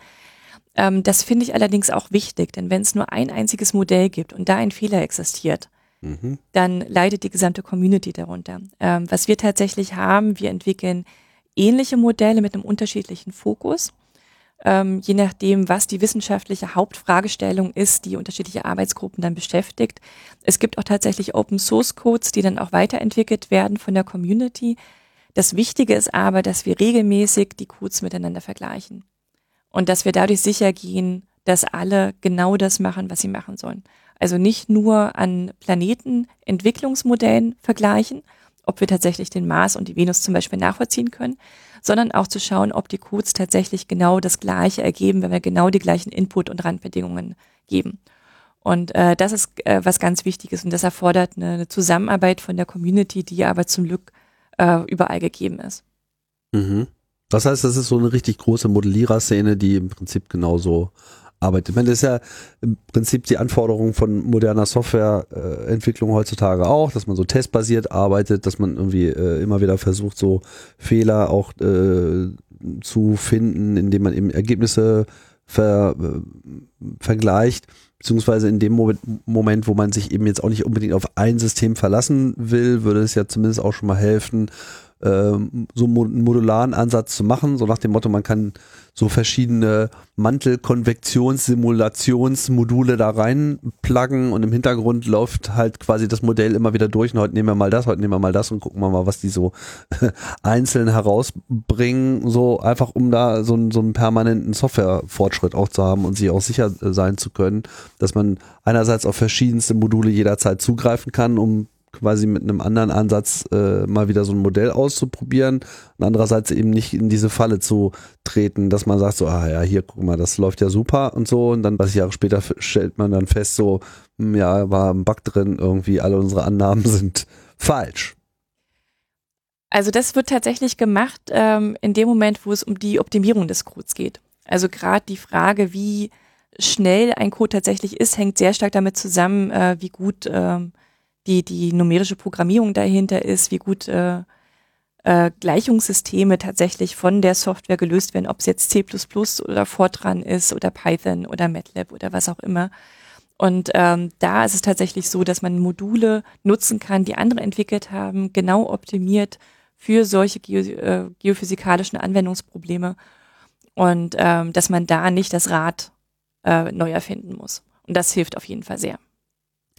Okay, kommen wir nochmal äh, weg von der Mathematik, auch wenn das äh, spannend ist, äh, vielleicht nochmal kurz Trappist 1. So, jetzt ist das ja ähm, sozusagen der interessanteste Ort, ist gar nicht so weit weg. Gut, kommen wir jetzt nicht so ohne weiteres hin, 40 Lichtjahre, das mal dauert lange. Ähm, aber da sind jetzt viele Planeten, man versucht ein bisschen herauszufinden, was ist mit denen, was kann man denn sicher sagen über dieses System, was da so wohl abgeht, was da so die Realität ist und was sind noch die großen Fragezeichen und vor allem, was können wir daraus lernen? Also wie lebensaffin könnte das sein zum Beispiel? Also was wir von dem System wissen, ist, dass sich die Planeten wirklich mit dem Stern zusammen entwickelt haben müssen. Also sind keine eingefangenen Planeten, mhm. ähm, was man zum Beispiel beim, beim Pluto auch schon mal suggeriert hat, dass das gar nicht, dass er sich gar nicht wirklich eine Akkretionsscheibe gebildet hat. Ähm, das kann man beim Trappist-1-System relativ gut nachvollziehen. Äh, wir wissen auch, ähm, wie stark diese Gezeitenkräfte, die wir vorhin bei den äh, Jupitermonden schon mal kurz besprochen hatten, äh, wie stark diese Gezeitenkräfte dort in dem System ist. Das heißt, wir verstehen relativ gut, wie stark die innersten Planeten aufgeheizt werden. Mhm. Ähm, wir wissen also nur durch die Gravitation aufgeheizt werden, unabhängig von der Sonnenstrahlung. Ganz genau, ganz genau.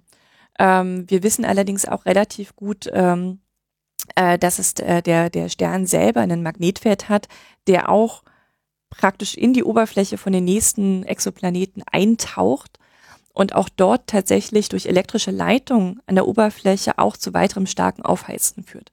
Das heißt, das kann man relativ gut in, in Modellen nachvollziehen. Ähm, das basiert aber auch wieder auf Laborexperimenten, dass man diese Prozesse relativ gut nachvollziehen kann. Und dadurch können wir äh, recht gut die, die innersten Planeten in diesem System, gerade wenn es um die Lebensfreundlichkeit von Planeten geht, ausschließen ähm, bei den Planeten, die weiter außen sind, die äußersten Planeten, äh, die äußersten zwei, drei Planeten, ähm, da wissen wir tatsächlich, dass äh, dort große Wasservorkommnisse sein müssen. Ob sie gefroren sind oder flüssig sind, das ist leider eine ganz andere Frage. Und ähm, da brauchen wir mehr Beobachtungsdaten, um da was sagen zu können. Zum Beispiel, ob die vielleicht eine Atmosphäre haben oder kalte Eiskrusten-Oberflächen haben. Das Spannende ist wirklich diese Planeten in der Mitte. Diese zwei, drei in der Mitte von dem System, wo die Temperaturen genau richtig sein müssten, dass flüssiges Wasser möglich wäre. Und ähm, da können wir von unserer Modellierung her nur sagen, dass es wirklich heiße Kandidaten sind. Wir brauchen aber die Beobachtung, wir brauchen die Beobachtungsdaten von den Atmosphären und äh, da wird halt ähm, nächstes Jahr hoffentlich das äh, James Webb äh, Weltraumteleskop, was jetzt diesen Dezember hoffentlich äh, gestartet, mhm. äh, gelauncht wird, äh, da werden wir hoffentlich dann Daten finden. Und äh, das, das macht dieses System so unglaublich interessant, weil wir die, die Randbedingungen des Systems sehr gut verstehen.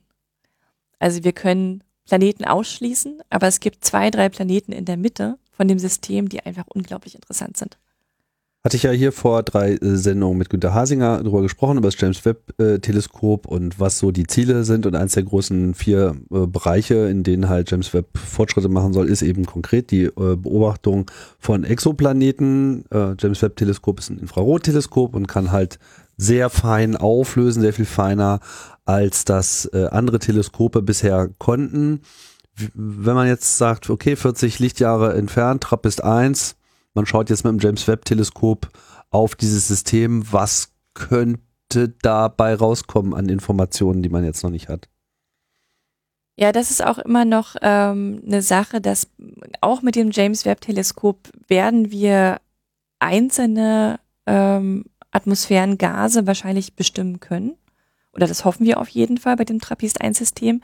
Also von den einzelnen Planeten von TRAPPIST. Von einzelnen Planeten, ganz mhm. genau. Ähm, aber die Komplexität der Daten, die wir jetzt von dem Spektrum vom Mars, von der Atmosphäre oder von der Venus haben, werden wir nicht haben, weil wir einfach viele Störungen haben und die Lichtquelle einfach relativ schwach ist. Das heißt, ähm, wir werden aber hoffentlich einzelne Gase bestimmen können und das wird uns schon helfen, ähm, zu unterscheiden, wie die Oberflächen sich weiterentwickelt oder die Atmosphären sich weiterentwickelt haben von den Planeten. Zum Beispiel, ob eine Atmosphäre vielleicht Sauerstoff hat. Auf der Erde Sauerstoff hat sich ja durch die Entwicklung des Lebens an der Oberfläche erst gebildet. Also wenn man sich die frühe Erde anschaut, äh, dann sieht man keinen Sauerstoff in der Atmosphäre. Da ist Stickstoff gewesen, äh, wahrscheinlich auch CO2 in größeren Mengen, eventuell auch Methan. Also der Sauerstoff war schon da, aber er war nicht in der Atmosphäre. Genau, also es gibt äh, der der Planet selber besteht tatsächlich äh, hauptsächlich aus Sauerstoff. Das ist das Element, das am meisten, das chemische Element, das am meisten in der Erde vorkommt. Aber wirklich O2, das, was wir wirklich zum Leben brauchen, ist erst durch Leben, durch Laualgen im Ozean entstanden. Und wenn wir jetzt Sauerstoff an einem anderen Planeten messen würden, wäre das natürlich erstmal eine Sensation. Mhm. Muss aber nicht unbedingt bedeuten, dass es dort auch Leben gibt oder auch Photosynthese gibt, was halt bei uns zum Sauerstoff äh, Aber würde hat. auf jeden Fall alle schon wieder total nervös machen, die Information. Ganz genau. Interessant wäre es dann halt Kombinationen von Gasen zu messen. Ne? Also wenn man jetzt Sauerstoff und Methan zum Beispiel zusammen messen würde, was mhm. beides ähm, auf, eine, auf eine biotische Aktivität hindeuten könnte, die aber sich gegenseitig auslöschen. Also Methan und Sauerstoff nebeneinander reagieren miteinander. Dann könnte man dadurch zumindest eine stärkere Vermutung anstellen, dass es dort Leben geben könnte. Und das wäre eine unglaublich spannende Sache. Okay, alle sind äh, scharf auf Trappist 1, aber wir haben ja schon äh, erwähnt, es gibt ja auch noch einen anderen interessanten Kandidaten, nämlich Proxima Centauri.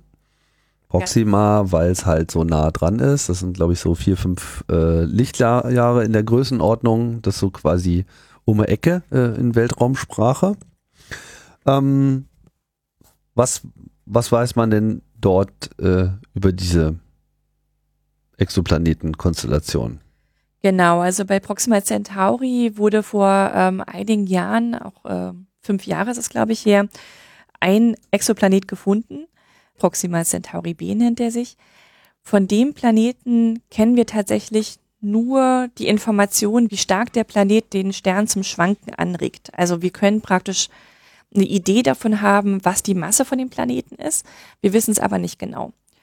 Und das ist genau das Problem. Warum ähm, wissen wir das nicht genau, wenn er so nah dran ist? Bei den Trappistplaneten ist äh, der Vorteil, dass die Planeten wirklich in dem Orbit vor dem Stern ihre Laufbahn ziehen. Und dadurch können wir praktisch sehen, wie groß ist der Planet, weil er einen bestimmten Bereich des Sterns verdunkelt. Und Proxima Centauri ist anders gekippt sozusagen. Ganz genau. Wir, wir sehen es oben drauf. Ah, ja. mhm. Wir können nur sehen, was ist praktisch dieser Schwankungsbereich des Sterns. Und es gibt einen gewissen Massebereich, der dafür in Frage kommt. Wir wissen aber tatsächlich nicht zu 100 Prozent, dass es ein Gesteinsplanet ist. Die Wahrscheinlichkeit ist aber relativ hoch. Mhm. Ähm, was wir mittlerweile auch wissen, ist, dass es dort ähm, scheinbar einen zweiten Exoplaneten gibt. Ähm, das ist aber noch nicht zu 100 Prozent bestätigt, der äh, allerdings um einiges massereicher ist und wieder so eine Supererde darstellt. Und es gibt noch andere. also der Begriff Supererde sagt wirklich nur, Super große Erde. Einfach größer. Ganz genau. Nicht toller. Ganz genau. nee, Supererde ist äh, der Begriff, der bedeutet, dass ein Planet äh, größer als eine Erdmasse ist äh, oder, oder äh, massereich als eine Erdmasse ist, bis zu ungefähr zehn Erdmassen. Mhm, okay. Und äh, das ist eine Klasse von Planeten, die man tatsächlich nicht kannte, bevor man die ersten Exoplaneten entdeckt hatte. Und bevor man Koro 7b und Kepler 10b, die ersten zwei Gesteinsplaneten entdeckt hat, die beide solche Supererden sind. Mhm. Ganz genau. Und ähm, bei Proxima Centauri ist halt das Spannende, dass der Planet so unglaublich nah dran ist. Also auch wenn wir tatsächlich nicht genau wissen, wie groß der Planet ist und die Masse nicht genau bestimmen können.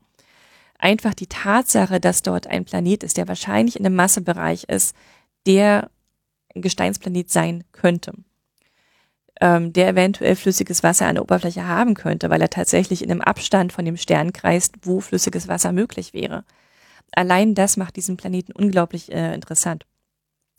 Und ähm, klar kann man sich fragen, warum fliegt man nicht einfach hin? Ähm, das ist doch der nächste Nachbarstern, so weit weg ist er doch gar nicht. Tja, wenn schon das Licht fast fünf Lichtjahre braucht.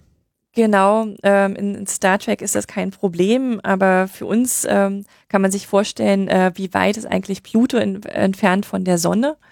Und ähm, der, der Abstand zu Proxima Centauri ist ungefähr 8000 Mal der Abstand von Pluto zur Sonne. Sagt man sich nur gut, 8000 Mal klingt das immer noch nicht so wahnsinnig viel. Aber die äh, Mission, äh, die tatsächlich den Pluto vor nicht allzu langer Zeit besucht hat, New Horizons, hat ungefähr zehn Jahre benötigt, um von der Erde zum Pluto zu kommen. Das heißt, wenn man das mal 8000 rechnet, ähm, dann findet man da relativ schwer einen Geldgeber, der das finanzieren würde. wenn man 80.000 Jahre warten müsste. Ja, ist ein bisschen, äh, genau, bisschen schwierig. Aber es gibt da tatsächlich Ideen, wie man das vielleicht etwas schneller hinbekommen könnte. Und es gibt eine Initiative, die nennt sich äh, Breaks to Starshot. Ähm, die wurde von Stephen Hawking und einem amerikanischen Milliardär Yuri Milner ähm, und anderen auch geplant. Und da ist immer noch die Hoffnung, dass man da vielleicht innerhalb von einer Generation Informationen von Proxima Centauri kriegen könnte. Und äh, das Hauptproblem ist, wenn man äh, eine Masse, also eine schwere Sonde hat, die tatsächlich so schnell zu beschleunigen, dass sie auch nur annähernd, nicht mal in zehnte Lichtgeschwindigkeit, aber auch nur annähernd in die Region von Lichtgeschwindigkeiten kommt. Ähm, das, das können wir einfach nicht, nicht, äh, das ist nicht möglich, technisch. Wenn man sich jetzt aber ganz Kleinstkörper, Minisonden vorstellt, die mit einem Laser beschleunigt werden und damit praktisch die Energie bekommen und dann das Sonnensystem verlassen können, dann ist die Hoffnung, ähm, die Technik muss noch entwickelt werden, ähm, aber die Hoffnung ist, dass man dann vielleicht auf ungefähr ein Fünftel der Lichtgeschwindigkeit kommen könnte. Und dann braucht man schlagartig nur noch 20 Jahre bis zum Proxima Centauri System. Das ist ja dann schon mal so eine Größenordnung, mit der die Raumfahrt eigentlich arbeiten kann. Genau. Bisher ist es noch rein spekulativ, weil die Technik dafür noch entwickelt werden muss. Die Materialien, die diese Geschwindigkeiten aushalten können, müssen noch entwickelt werden. Aber bisher ist man da noch recht optimistisch, dass man zumindest von diesen 80.000 Jahren auf vielleicht ein paar hundert Jahre runterkommen könnte. Mhm. Und das wäre schon tatsächlich eine andere Sache. Also es ist so diese Idee, so ein großes äh, Lichtsegel zu haben, wo man von hinten mit einem dicken Laser reinballert und durch äh, einfach das Anstoßen der Photonen mehr oder weniger die Geschwindigkeit dieses äh, Raumfahrtkörpers zunehmend erhöht, bis er eben Fünftel der Lichtgeschwindigkeit erreicht. Genau, das ist das Ziel, um innerhalb von 20 Jahren zu Proxima Centauri reisen zu können. Hm. Ob man das schafft, ist eine andere Frage, weil die Sonnensiege dürfen auch wieder nicht schwer sein. Ja. Die Masse ist wieder das Hauptproblem. Das so Aber schwierig. da gibt es vielleicht noch eine Hoffnung. Hm. genau, es gibt ja immer Hoffnung. Äh, ist immer jemandem was eingefallen bisher. Ähm, ich vermute mal, du bist dann wahrscheinlich auch bei Proxima Centauri und dem Planeten auch mit der Modellierung dran. Auf Richtig? jeden Fall. Da hat man ja eigentlich jetzt nochmal einen riesen Vorteil oder ist der Vorteil vielleicht gar nicht so groß, dadurch, dass dieser Stern so nah dran ist, müsste das ja eigentlich jetzt der, der Stern sein, den man eigentlich am besten kennt, oder? Ist das so? Also für die Nachbarsterne, also äh, Alpha Centauri ist ja ein Dreier-Sternsystem und Alpha Centauri A und B, ähm, das sind dann wieder größere, massereiche Sterne, ähm, energiereichere Sterne. Die kann man relativ, die hat man relativ gut bestimmen können. Hm. Äh, Proxima Centauri ist ein bisschen schwierig. Genau. Und ähm, tatsächlich spannenderweise sind auch die, die Daten für, gerade für die Zusammensetzung von dem Stern schwanken auch, je nachdem, wann man sich den Stern tatsächlich genau anschaut. Hm. Und äh, da passieren auch interessante Sachen in dem Stern selber. Und auch da wird wieder viel, ist wieder viel Forschung dahinter zu verstehen, wie tatsächlich das, das Spektrum von einem Stern, das man misst, mit der Zirkulation im Inneren von seinem Stern tatsächlich zusammenhängt. Das heißt, es ist auch nochmal so ein Sonderfall, diese Sonne, Proxima Centauri. Nicht einfach so ein Durchschnittsteil, was sich so normal verhält, sondern es nervt dann auch noch mit, mit Abweichungen. Ich würde eher sagen, das ist ein interessanter Stern dadurch. Jetzt müssen wir ja zwangsläufig hier so ein bisschen philosophieren, nicht? Weil vieles wissen wir nicht. Jetzt haben wir viel darüber gesprochen, welche Ansätze es gibt. Sehr viel hängt von zukünftigen Missionen ab und natürlich auch, äh, wie schnell man mit diesen Simulationen vorankommt. Das hängt dann wiederum sehr an der Entwicklung der Computertechnik oder wie viel Rechenkapazität überhaupt so zur Verfügung gestellt wird der Wissenschaft. Was denn jetzt so deine Einschätzung? Einfach so aus dem, was man so weiß und wie sich das jetzt so alles in dieser relativ kurzen Zeit so entwickelt hat, was könnte da realistischerweise sein? Ich weiß, es ist mit dieser Spekulation immer so eine Sache und wenn man da nicht die Daten hat, dann könnte es so sein, es könnte so sein. Aber ähm, was ist denn so das Gefühl? das könnte man ja vielleicht auch mal abklopfen. Also ich hab Haben immer wir sowas wie eine Erde da oder woanders? Also erstmal zu der, zu der Frage mit der, mit der Datenlage und äh, wie viel man spekuliert und wie viel man tatsächlich bestimmen kann. Ähm, das erinnert mich immer so ein bisschen daran, ähm, was wir über die Eismonde im äußeren Sonnensystem wussten, bevor das äh, Zeitalter der Weltraumfahrt gestartet ist. Mhm. Weil da hatten wir tatsächlich mehr oder weniger genau die gleichen Informationen mit genau den gleichen Beobachtungsdaten, die wir jetzt von den Exoplaneten haben. Also wir konnten genauso Masse und Radius bestimmen, wir konnten genauso über Spektroskopie Informationen von der Oberfläche von den Körpern sammeln. Und danach hat sich vieles bestätigt in den letzten Jahrzehnten, aber es gab auch große Überraschungen. Und gerade die Tatsache, dass so viele Körper im äußeren Sonnensystem flüssiges Wasser unterhalb der Oberfläche haben, das ist die riesengroße Überraschung schlechthin. Das hat man vorher nicht erwartet. Und genauso wird es uns sicherlich bei den Exoplaneten auch gehen, dass die Daten, die wir jetzt haben, erlauben uns schon eine relativ gute erste Charakterisierung. Und die, die erste Grobeinschätzung von den Planeten genauso wie die erste Grobeinschätzung von vor 100 Jahren von den Eismonden, ist sicherlich nicht so weit weg. Aber diese feinen Details, ähm, die sind viel, viel schwieriger natürlich ähm, herzuleiten. Und die Frage, ob es eine zweite Erde geben könnte, also eine Erde, die praktisch genau die gleiche Voraussetzung hat wie unsere Erde, um Leben zu entwickeln, das kann ich mir tatsächlich sehr gut vorstellen. Ob sich tatsächlich Leben bildet, das ist nochmal eine ganz, ganz andere Frage. Und die können wir zurzeit einfach nicht beantworten. Ist es eine Wahrscheinlichkeit von 100 Prozent, wenn alles gegeben ist, dass Leben entsteht? Naja, ich sag mal so, wenn wir Spuren von Leben auf dem Mars ähm, finden sollten, die darauf hindeuten, dass früher als der Mars mal bewohnbar war, weil er flüssiges Wasser hatte, wenn sich dort auch Leben gebildet hat, dann deutet es darauf hin, dass es sehr wahrscheinlich ist. In dem Moment, wo es flüssiges Wasser gibt, wo es äh, die Bausteine des Lebens gibt, äh, chemische komplexere Verbindungen gibt, dass dann sofort Leben entsteht, wäre sehr wahrscheinlich. Aber was passiert, wenn wir in unserem Sonnensystem, egal wo wir schauen, auch bei den Eismonden nirgendwo Leben finden? Dann ist es wieder unwahrscheinlicher. Mhm. Aber man kann keine Wahrscheinlichkeit herleiten, solange man nicht mindestens ein zweites Mal Leben irgendwo entdeckt hat. Von wie vielen Planeten im Universum kann man denn jetzt ausgehen? Ich meine, vor 20 Jahren wusste man eben nicht, gibt es überhaupt welche? Und jetzt hat man so viele gefunden, ähm, das kann man auch bestimmt ganz gut hochrechnen von den 4000, die wir jetzt äh, so gesehen haben. Ja, Pi mal Daumen genauso viele wie Sterne. Einzelne Planeten. Ganz, äh, Planeten, die auch erdähnlich sind. Ah, also konkret die erdähnlichen. Genauso viel wie Sterne. Also Erdähnlich, für jeden Stern gibt es auch irgendwie einen im Schnitt. Erdähnlich bedeutet wieder praktisch ein Gesteinsplanet, der wenn er in einem richtigen Orbit ist, auch flüssiges Wasser an der Oberfläche rein theoretisch haben könnte. Das scheint wirklich sehr wahrscheinlich zu sein. Und wie viele Planeten an sich könnte man so finden, wenn man das hochrechnet? Also mit all den Gasriesen und so weiter noch dazu? So viele wie Sterne, die wir beobachten können. Tatsächlich ist es relativ schwer, eine Grenze nach oben zu ziehen. Also ich dachte, es gibt und jetzt schon so, fast so alle viele Sterne, erdähnliche, wie es Sterne gibt. Fast alle Sterne haben mehrere Planeten, soweit ja. wir wissen. Also viel mehr, als wir früher gedacht hätten. Und äh, dementsprechend, ähm, wenn fast jeder Stern oder die Hälfte der Sterne ein Planetensystem haben mit mehreren Sternen, sind es fünf, äh, mit mehreren Planeten, sind fünf Planeten, sind es zehn Planeten, dann ähm, kann man sich entsprechend ausrechnen, also wie insgesamt so fünf, fünf oder zehnmal so viel, wie es Sterne gibt. Also oder mal anders ausgedrückt, es ist jetzt relativ klar, wo es einen Stern gibt, gibt es auch Planeten. Genau, sagen wir einfach, es ist die gleiche Größenordnung. Okay.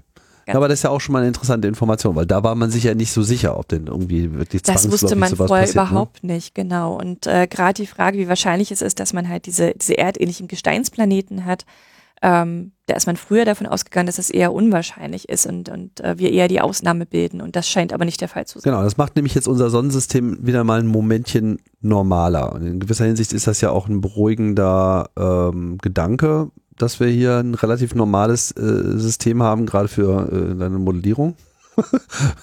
ja, also man kann sozusagen vor den Beobachtungen, die wir hier gemacht haben, all den Messungen, den ganzen äh, Erkenntnissen, das, was man hier konkret überprüfen kann, kann man eben auch sehr viele Schlüsse auf den Rest des Universums äh, ziehen und das scheint einfach so der Normalzustand zu sein. Für den Gedanken irgendwie, dass wir hier so keine Ausnahme sind, finde ich irgendwie ein bisschen beruhigender, auch wenn es am Ende natürlich auch vollkommen egal ist. Ähm, also meine abgesehen davon, dass das eben so dieses Potenzial Leben und so weiter hat, was macht denn diese erdähnlichen Exoplaneten jetzt so sehr viel interessanter für deine Arbeit? Ich meine, man könnte ja sicherlich auch aus diesen Gasriesen auch eine ganze Menge Informationen rausziehen und da sie sich ja sogar noch ein bisschen einfacher beobachten lassen, wäre das ja eigentlich eine sehr naheliegende Disziplin. Warum hast du dich denn jetzt so auf diesen erdähnlichen so eingeschossen? Also ich finde es halt spannend äh, zu sehen, dass wir in unserem Sonnensystem vier Gesteinsplaneten haben, also Merkur, Venus, Mars und Erde, die sich alle vier doch sehr unterschiedlich entwickelt haben, obwohl sie aus mehr oder weniger dem gleichen Material entstehen. Mhm. Bei den Gasriesen, also zumindest so, wie wir sie äh, auch von Beobachtungen her verstehen können, ähm, scheint es einen geradlinigeren Weg zu geben in der Entwicklung. Während äh, gerade bei den Gesteinsplaneten ähm, die Wege, die der Gesteinsplanet gehen kann, oder die Oberfläche, ob es Plattentektonik gibt, ob es Vulkanismus gibt, ob Leben an der Oberfläche entstehen kann, so unterschiedlich variabel ist äh, und von sehr vielen anderen, auch äußeren und inneren Bedingungen abhängt. Das finde ich, finde ich extrem spannend. Natürlich ist die Frage nach der Bewohnbarkeit von einem Planeten, eventuell Leben auf einem anderen Planeten zu finden, einer der, der Hauptdriver für diese Frage. Gar keine Frage. Mhm. Jetzt ist natürlich diese ganze Frage nach Leben und ich weiß, das ist jetzt nicht so dein, dein Feld. Astrobiologie ist ja nochmal äh, eine ganz andere äh, Disziplin, aber das spielt ja hier alles auch so ein bisschen mit rein.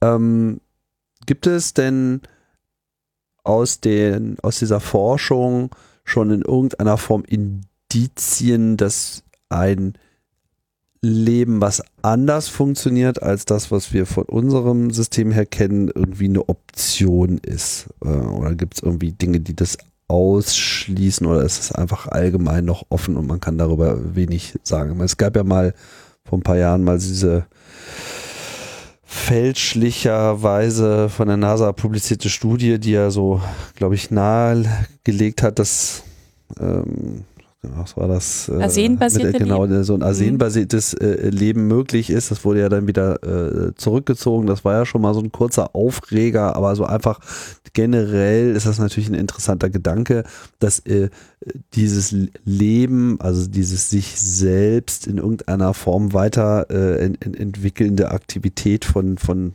Materie, um es mal allgemeiner zu formulieren, eben auch noch auf was anderem basieren kann, als eben auf diesen Aminosäuren und so weiter, wie wir das hier so kennen? Ja, da beschäftigen sich natürlich sehr viele damit und schauen, warum sind wir denn eigentlich kohlenstoffbasiert? Äh, warum benötigen wir Wasser? Was sind eigentlich die positiven Eigenschaften davon? Und ähm, wenn man sich ganz allgemein überlegt, wie so ein Lebenszyklus funktionieren könnte, was, was benötigt man? Man benötigt ähm, zum Beispiel einen, so etwas wie eine Zelle, in der ähm, Bedingungen, Druck, Temperatur, Salzgehalt, was auch immer ähm, relativ konstant gehalten werden kann. Also um überhaupt in einer Umgebung überleben zu können, ähm, muss oder müsste Leben generell irgendeinen abschließbaren Bereich ähm, entwickeln können. Also das Leben auf der Erde hat da Zellen entwickelt dafür. Und dann kann man überlegen, okay, was für äh, Eigenschaften braucht ähm, so ein Material, um wie eine Zelle zu funktionieren, dass man vielleicht auch Wechselwirkungen nach außen hat, also Flüssigkeiten zum Beispiel äh, ausgleichen kann und ähnliches. Und wenn man dann schaut, ähm, welche chemischen Elemente sind da eigentlich prädestiniert dafür, um diese komplexen Systeme überhaupt erst zu bilden, da ist Kohlenstoff tatsächlich prädestiniert dafür. Weil er also einfach so reaktionsfreudig ist, sich mit allem verbindet. Genau, aber auch stabil ist. Er kann ähm, äh, Doppelbindungen eingehen, er kann unglaublich komplexe Moleküle bilden. Und ähm, Silizium zum Beispiel im Vergleich wird ja in der Science Fiction gerne als Alternative zu mhm. Kohlenstoff gesehen, ähm, hat auch viele Ähnlichkeiten mit Kohlenstoff, aber hat diese Möglichkeit nicht. Und ähm, gerade was so Silizium-basiertes Leben angeht, denke ich mir immer naja, an der Oberfläche fast alles äh, Gestein an der Oberfläche, ob es jetzt der Sand am Strand ist oder was auch immer, besteht aus Silizium und trotzdem hat Leben kein Silizium eingebaut. Mhm. Mhm. Mhm. Ist natürlich kein Ausschlusskriterium, gar Aber keine ist auf jeden Fall mal ein interessanter mhm, Blickwinkel. Mhm. Und ähm, ein anderer Blickwinkel, den ich ähm, ganz spannend finde, ist, dass die chemischen Elemente, die tatsächlich im Universum am meisten vertreten sind, sind halt fast eins zu eins die chemischen Elemente, die auch am meisten im menschlichen oder generell im Leben auf der Erde vertreten sind. Also Sauerstoff, Wasserstoff, ähm, Stickstoff, äh, Phosphor, Schwefel, neben dem Kohlenstoff sind halt alles auch genau die Elemente, die am, am leichtesten verfügbar sind. Und nicht das, nur jetzt bei uns, sondern generell. Generell im Universum, mhm. generell in jedem, äh, oder ja doch eigentlich in, in jedem ähm, Sonnensystem äh, würde man davon ausgehen oder jedem Sternsystem. Jetzt ist es natürlich so, wenn man jetzt von, von Bedingungen an der Oberfläche ausgeht, also von einem, was ich jetzt wieder einen erdähnlichen Planeten äh, nennen würde, also ein Gesteinsplanet, wo man halt eher darüber überlegt, ob Leben an der Oberfläche entstehen kann. Dort wären wahrscheinlich wirklich die besten Bedingungen für kohlenstoffbasiertes Leben und äh, Wasser, was halt als zum Lösen von Mineralien aus äh, Gestein sehr, sehr wichtig ist, ähm, schon die prädestinierten Kandidaten. Wenn man sich aber Leben vorstellt, das unter ganz anderen Bedingungen sich entwickeln würde. Dann haben wir schlagartig äh, andere Eigenschaften, die wichtiger sind. Und dann ist vielleicht äh, Silizium wiederum interessanter. Das heißt, die Frage ist eher für mich nicht unbedingt, ob wir unterschiedliches oder komplett unterschiedliches Leben auf einem Planeten genau wie der Erde erwarten würden, sondern eher unter welchen unterschiedlichen Bedingungen sind andere Eigenschaften von chemischen Elementen wichtiger als jetzt an der Oberfläche von der Erde. Und da gibt es vielleicht Möglichkeiten.